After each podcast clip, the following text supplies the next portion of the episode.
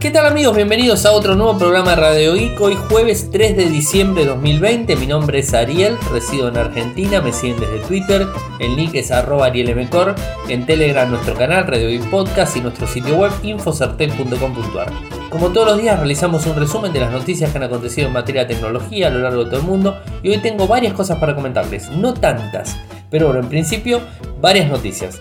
Está disponible el nuevo Motorola Racer que ha llegado a la Argentina. Samsung actualiza el S20 con Android 11.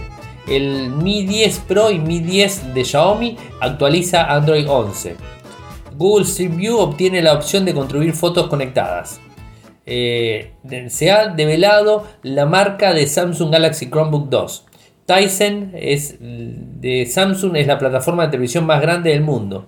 Y por último, el navegador Vivaldi mejora su privacidad en su última actualización. Bueno, estos son un poco los temas de, hoy. Como verán, no son muchos. Eh, así que bueno, tenemos algunas cosas para hablar. Se anunció el Motorola Racer 2 en Argentina. En Argentina y en México, así que los que me están escuchando en México también está disponible. Entran a México. A, México, a motorola.com.mx y van a entrar, o sea, motorola.com.ar o motorola.com.mx. En cualquiera de los dos países está disponible ya el Motorola Racer 2. Viene en, color gris en principio. Es un teléfono que tiene, digamos, muy buena tecnología. Eh, tiene, digamos, prestaciones de gama media, eh, digamos, superior, o sea, gama media premium trae eh, la nueva pantalla eh, la nueva pantalla Quick View. O sea, una de las cosas que Motorola ha solucionado en el, Motor Racer el 1 al Motor Racer 2 es que las funciones de la pantalla tienen mejores opciones que lo que tenía el anterior. Este tiene hasta 6 aplicaciones que podemos este, predeterminar. Se puede, digamos, manejar Spotify, se puede contestar un correo electrónico, se puede contestar un WhatsApp, se puede contestar un mensaje de texto sin ningún tipo de problema, llamar por teléfono, sacar una foto, eh, navegar por internet. Se pueden hacer un montón de cosas, este, ver un video de YouTube, se puede un montón de cosas en la, la pantalla pequeñita que tiene adelante de 2,7 pulgadas. Esto es un poco las funciones que tiene disponible. Después la función navegadora, digamos, navegación por gestos está modificado para el Quick View, como les decía responder mensajes, acceder a navegación, además de la tecnología NFC de la aplicación de Google, Pay que está disponible. Eh, ¿Qué más? Este, el nuevo Razer eh, tiene digamos, este, un diseño muy pulido de 3D la pantalla es de 6,2 pulgadas en 21 novenos. Es, es, es ultra amplia la pantalla, o sea, tiene una muy buena pantalla, digamos, AMOLED, eh, sin ningún tipo de problemas para poder utilizarlo. ¿Qué más? Eh, soporta más de 200.000 ciclos de apertura, cerrado y digamos abierto. Esto lo han hecho, digamos, esto una prueba para poder probar la bisagra. Tiene un microprocesador, el Snapdragon 765G, o sea, el microprocesador que tiene tecnología 5G, tiene doble, doble SIM, o sea, no tiene doble SIM, mejor dicho, tiene una SIM, digamos, una para poner una SIM card común y una eSIM. O sea, tiene la SIM electrónica y la SIM, digamos, la clásica, la de tarjetita, que se puede poner en el dispositivo, una micro, una, una nano SIM. Que bueno, esto es un poco la tecnología. Tiene una cámara de 48 megapíxeles, quad pixel, con lo cual vas a poder sacar fotos de noche sin ningún tipo de problemas. Eh, ¿Qué más? Eh, tiene la cámara principal es esa, que además se puede utilizar como cámara de selfie, o sea que cerrás la tapita y estás sacándote una foto con la cámara principal de 48 megapíxeles. Es algo que, digamos, este, ningún teléfono en la actualidad tiene una cámara de, para, sacar para sacar una selfie de 48 megapíxeles. Ningún teléfono en el mundo está disponible ese tipo de cámara. Así que bueno, es lo más potente que hay. Tiene Android puro, obviamente viene con Android 10, se va a actualizar Android 11, seguramente cuando esté disponible Viene con un programa exclusivo en Argentina y en México también, Motorola Exclusive, eh, que permite beneficios de la compañía como iniciativa. El usuario tendrá asistencia personalizada con línea directa para configurar el dispositivo, cualquier otra consulta técnica relacionada como servicios exclusivos de manera expresa ante cualquier inconveniente que surja. También tendrá prioridad para elegir el promotor virtual en la línea para recibir asistencia y podrá participar de exclusivas Motorola sesiones. Bueno, eso es un poco digamos, las, las, particularidades del Motorola Exclusive que digamos, se ha lanzado esto antes digamos, del Motorola Racer. Es un dispositivo que viene a la Argentina a un valor de 149.999 pesos en 12 cuotas sin interés. En, principio es un valor elevado. Sabemos que es un, es un target, Motorola sabe que es un target alto, o sea que no cualquier eh, usuario se lo va a comprar. Obviamente, pues un valor elevado en, digamos, en costo, eh, pero es un, es un teléfono eh, con tapita que tiene muy buenas funciones y digamos, se posiciona muy bien en el mercado. Ha sido digamos, este, muy bien aceptado en el mercado internacional, eh, así que bueno, este, Motorola decidió traerlo a la Argentina y a México también, o sea que bueno, es un, es un tema importante. ¿Qué más? Este, eh, lo que nos contaban los directivos de, Motorola el otro día en el, en el lanzamiento que se hizo el martes para prensa especializada y después el jueves, o sea, hoy se anunció de forma pública, eh, este, se contaba que la gran mayoría de usuarios que utilizan el Razer son usuarios de iPhone eh, digamos, este, usuarios que se han pasado del sistema operativo iPhone a, digamos, a Android con este dispositivo. Es un poco lo que se sacaba. Se ha vendido muy bien el Razer 1. Esperemos que el Razer 2 también se venda muy bien. Y vamos este, a tenerlo seguramente en cualquier momento para revisión. O sea, ya Motorola nos, nos dijo que iba, no iban a tener dispositivos para poder probar muy pronto. Así que bueno, estaremos probándolo y sacándonos las dudas de todo el dispositivo. Este sí lo voy a poder probar porque tiene nano SIM para poder conectarle. Así que voy a poder ponerle el chip y utilizarlo para poder este, eh, sacarme todas las dudas con el dispositivo utilizando de forma continua. Tiene una batería del 2840 mAh, 42 mAh, pero 2842, un número bastante extraño, pero es así. Eh, recuerden que hicimos el podcast review de, del anterior, el Motorola Racer, y nos dio un montón de tiempo en batería, o sea, con lo cual no, no se piensen que va a tener este, eh, poca autonomía el dispositivo, sino que nos dio un montón. No recuerdo ahora el número exacto de la autonomía que tenía el Racer 1 pero me dio un montón de autonomía en su, en su batería y en pantalla prendida de forma constante. Así que bueno, eso sería lo que tiene que ver con el Razer 2, el que está disponible en Argentina y en México, como les dije, de las tiendas oficiales de Motorola en cada país. Por otro lado, se actualiza el S20 con Android 11, el Samsung Galaxy S20 eh, hoy la fuente de Reddit ha publicado eh, que Bryson es el primer proveedor que digamos, recibe la actualización de la UI 3.0 Android 11 a través de la compilación G98X USQUCTKH donde la X es diferente según el modelo, obviamente, si es un S20, S20 Plus o S20 Ultra, los tres dispositivos están teniendo una actualización digamos, de, digamos, de versión, o sea, con lo cual... Eh, en supuesto caso, el primero lo está poniendo Bryson, eh, pero seguramente los demás proveedores y lo vemos de forma eh, mundial para la actualización para los equipos libres, seguro que va a estar disponible en cualquier momento. Así que a, estar atentos los que tienen ese 20 porque en cualquier momento les llega la actualización del S para Android 11. Así que bueno, estaremos este, atentos a eso. Seguramente los, los operadores se van a involucrar, los demás operadores se van a involucrar para brindar la actualización. Ahora lo que si quedó fuera de, digamos, del perfil de actualización es el, S20, el, Fan Edition. O sea, no, no, está digamos, este, eh, en la, en la actualización de, digamos, de la carta de actualización de este dispositivo. En el FE no sabemos por qué no está disponible la actualización, pero bueno, estaremos atentos a ver cuándo esté disponible la misma. Y por otro lado, hablando de actualizaciones, eh, Xiaomi Mi 10 y Mi 10 Pro tienen actualización. Están recibiendo la actualización en China. El número de compilaciones de MIUI 12210 eh, eh, es la versión con el parche de seguridad del 2 de octubre. pesa 2,9 GB la actualización.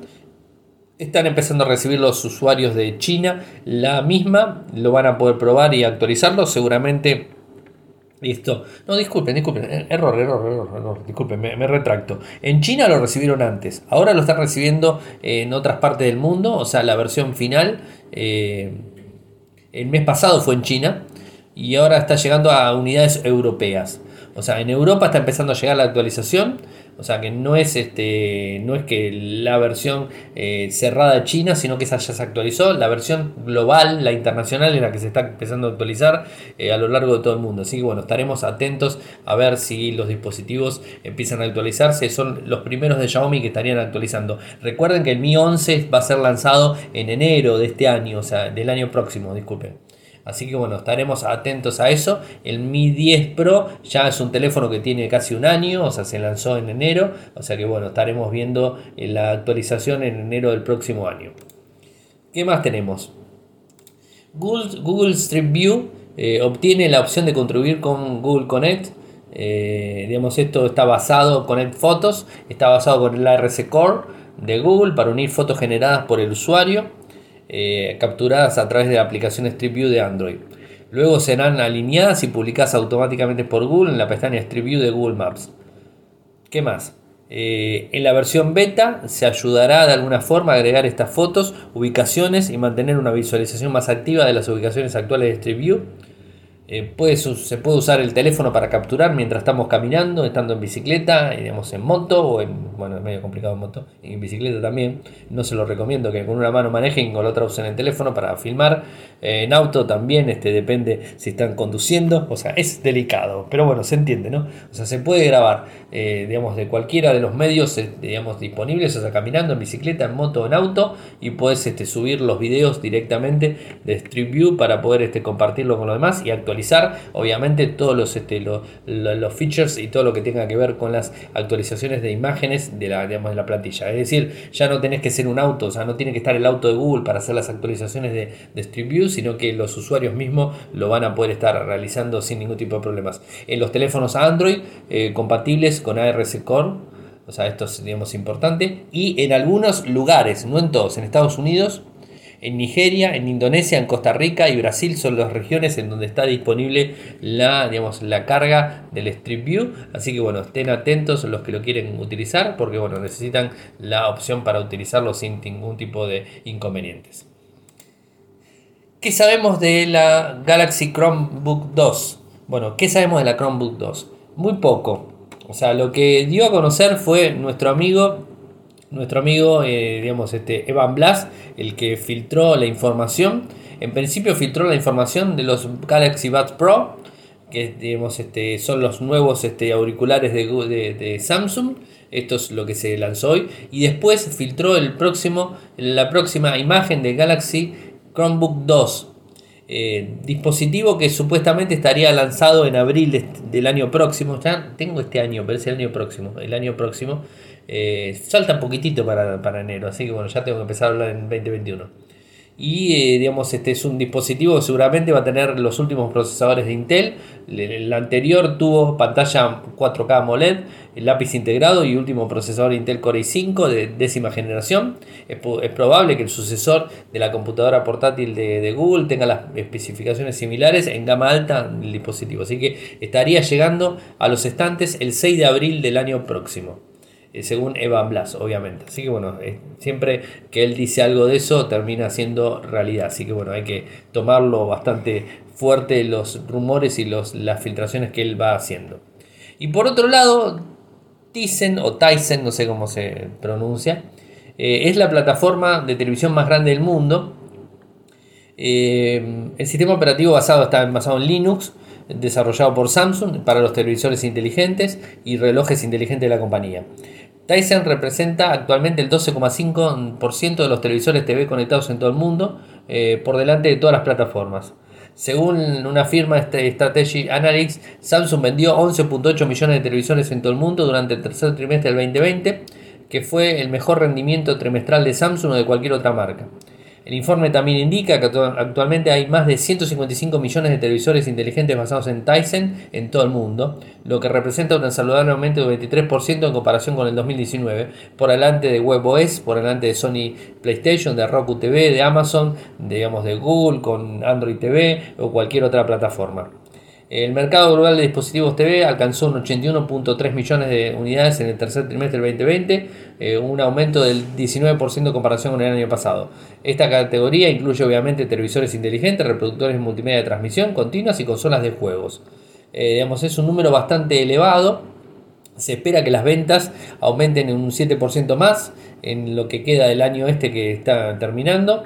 Eh, y bueno, por otro lado tenemos eh, palabras oficiales eh, de el director de plataformas de TV en Strategy Analyst, donde dijo, para fines de este año casi 1.300.000 dispositivos de TV conectados estarán en todo el mundo.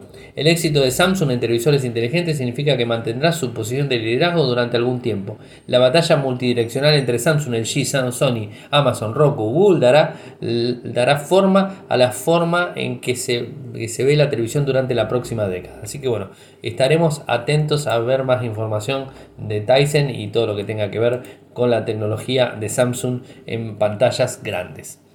Y Vivaldi, ¿qué es Vivaldi? Vivaldi es un, es un navegador, eh, digamos, este, que tiene una nueva versión desde abril. Eh, ahora, o sea, desde abril se lanzó en Android. O sea, abril de este año se lanzó Android. Eh, después se fueron actualizando y bueno, ahora está sacando una nueva versión. La versión es la 3,5. 3.5, como le quieran decir. mejora la privacidad nos encontramos con nuevas mejoras de privacidad, como la limpieza de datos al cerrar el navegador del teléfono, así como mejoras en notas y favoritos. Es decir, cuando cerras el navegador, lo que te borra es, te limpia completamente, eh, te vacía el caché, te borra los datos de registro de navegación, los datos de los cookies, eh, digamos, hace una limpieza general del navegador y lo cierra.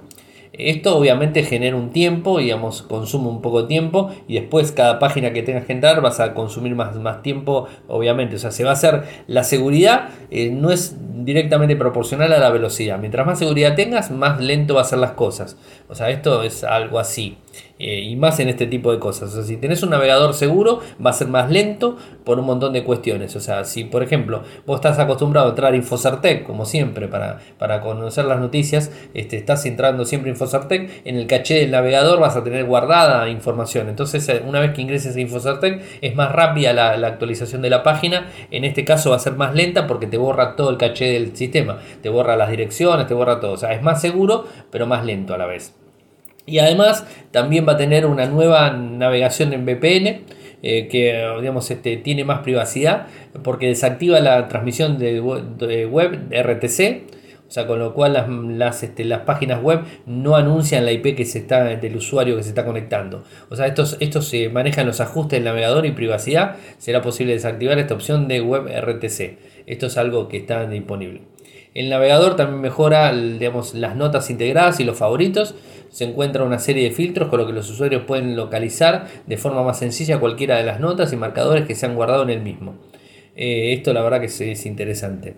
Vivaldi se ha lanzado ya en Google Play la actualización, la 3.5 está disponible, así que pueden encontrarla sin ningún tipo de problemas en la Google Play disponible, que les voy a poner el enlace para que la puedan encontrar e instalarlo. Si quieren un navegador seguro, es una muy buena opción para utilizar, más que Google Chrome, obviamente. ¿no? O sea, Google Chrome podemos actualizarlo, podemos utilizarlo, pero eh, digamos, es, eh, este tipo de cosas no lo hace, o sea, es el único navegador que lo está haciendo hasta el momento.